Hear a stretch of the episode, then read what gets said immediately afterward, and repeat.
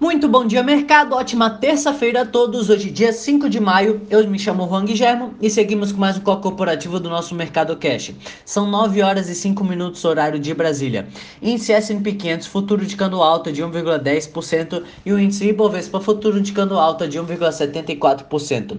O índice brasileiro encerrou o dia de ontem em queda de 2,02%, cotado a 78.876 pontos, movido por um ajuste do mercado ao desempenho das ADRs na última sexta-feira, quando a bolsa estava fechada. Neste dia, o índice Dow Jones Brasil Titãs caiu mais de 4%. Também pesou por aqui o clima político no âmbito nacional após o presidente Jair Bolsonaro participar de uma manifestação em Brasília contra o Supremo Tribunal Federal e o Congresso.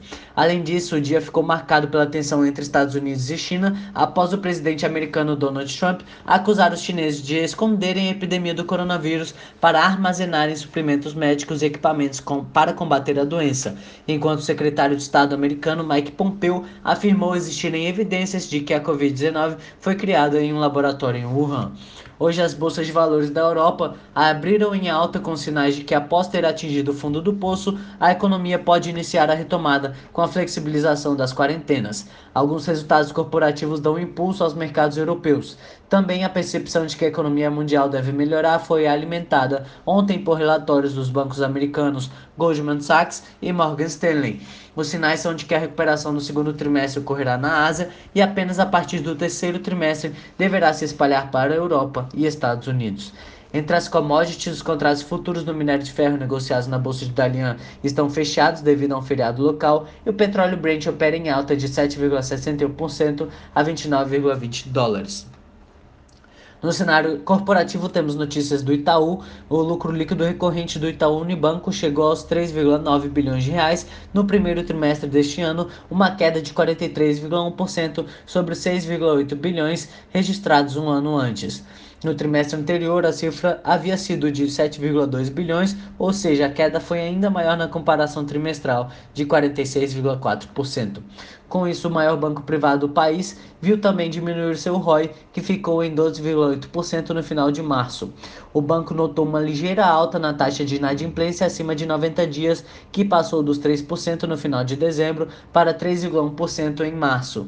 Um ano antes, a taxa também era de 3%. Diante do novo cenário, as provisões do banco para possíveis calotes dispararam 147,2% na comparação anual e 69,2% na comparação trimestral, chegando a 10,3 bilhões nos três primeiros meses de 2020. O maior banco privado do país terminou março com uma carteira de 769,2 bilhões em empréstimos com aumento de 8,9% sobre o trimestre anterior e de 18,9% sobre um ano antes. Em função da baixa visibilidade sobre a extensão e profundidade dos efeitos da crise atual trazida pela pandemia na, na atividade econômica e social, as projeções para o ano de 2020 anteriormente divulgadas estão suspensas, afirmou o Itaú.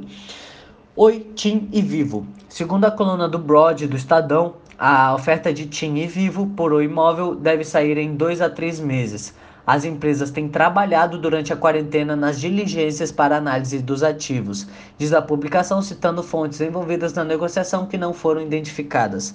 As redes móveis da Oi valem em torno de 15 bilhões de reais, diz a coluna, citando cálculo de analistas do mercado. Cerca de 60 a 70% dos ativos da Oi Móvel ficarão com a TIM de acordo com o entendimento prévio entre as empresas. A divisão desigual será necessária para evitar que a líder de mercado telefônica, dona da marca Vivo, fique ainda mais distante dos concorrentes e seja impedida pelo CAD de efetivar a compra. A Oi só, pode, só poderá fechar negócio depois de levar o assunto para uma Assembleia Geral de Credores que deverá acontecer no segundo semestre. A venda da parte imóvel altera a estrutura da Oi e termos de plano de recuperação aprovado pelos credores. As companhias não comentaram segundo a coluna. Petrobras. A Petrobras reabriu a fase de análise e habilitação dos potenciais compradores dos 51% que possui de participação na Gaspetro. Segundo a estatal, o teaser para oferta estará disponível até 15 de maio. A Gaspetro é uma holding da Petrobras que possui participação em 20 distribuidoras de gás natural nos estados brasileiros. Em 2015, a Petrobras vendeu 49% de sua participação por 1,93 bilhão de reais para a japonesa Mitsui. A venda da, da Gaspetro deve ser o maior desinvestimento da estatal em 2020. O objetivo da Petrobras é deixar, deixar o mercado da distribuição de gás natural. B2W e BR Distribuidora. A empresa de comércio eletrônico B2W fechou uma parceria com a rede de lojas de conveniência BR Mania da BR Distribuidora, que permitirá 1.300 lojas da distribuidora de bandeira Petrobras a participar de sua plataforma em marketplace.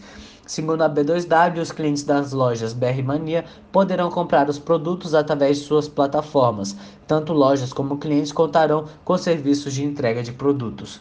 JBS. A Justiça de determinou que as operações da JBS de Passo Fundo em 7 de maio podem ser retomadas depois que documentos e evidências apresentados pela companhia demonstraram que foram adotadas medidas rígidas para proteger a saúde dos trabalhadores, destacou a companhia em comunicado. IRB. Por fim, o IRB adiou a divulgação de, dos dados do primeiro trimestre de 2020 para o dia 18 de junho deste ano. Por hora são as principais notícias. Desejo a todos um excelente dia e ótimos negócios. Um forte abraço.